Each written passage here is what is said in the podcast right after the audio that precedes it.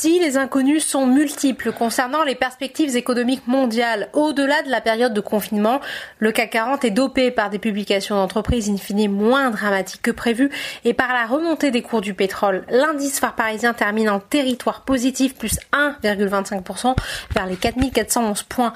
Les données macroéconomiques du jour n'ont en effet pas entamé le regain d'optimisme des investisseurs. La confiance des consommateurs en zone euro est pourtant en net recul selon une estimation préliminaire, moins 22,7 en avril contre moins 11,6 en mars. Au regard du contexte sur le marché pétrolier, les chiffres des stocks hebdomadaires aux États-Unis étaient évidemment très attendus.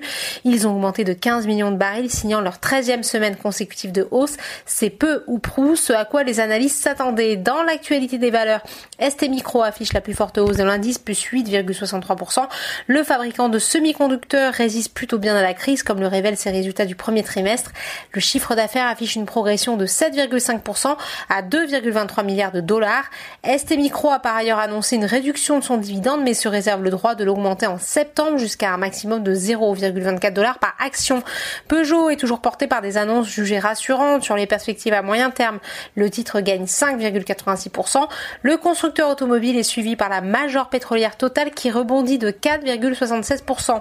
Du côté des baisses, Kering est lanterne rouge de l'indice moins 4,92%. Le groupe de luxe est pénalisé par des résultats en baisse de plus de 15% au premier trimestre, par la réduction de 30% de son dividende pour 2019, mais aussi par des commentaires d'analystes qui revoient à la baisse leurs recommandations sur le titre.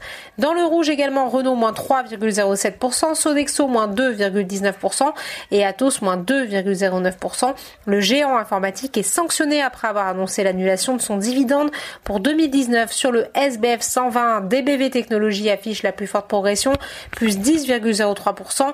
À noter également le rebond des valeurs parapétrolières, Ruby plus 8,62%, Technip FMC plus 6,97% et Valorec plus 4,93% un secteur pétrolier qui remonte justement après la descente aux enfers des derniers jours, soutenu par l'annonce d'un plan d'aide de l'administration Trump au secteur.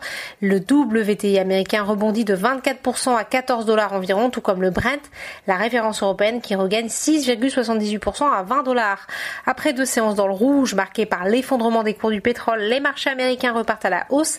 À 18h heure de Paris, le Dow Jones affiche une hausse de 1,96%, le Nasdaq de 2,34% et le S&P 500 juge à plus 2,16%. Voilà, c'est tout pour ce soir.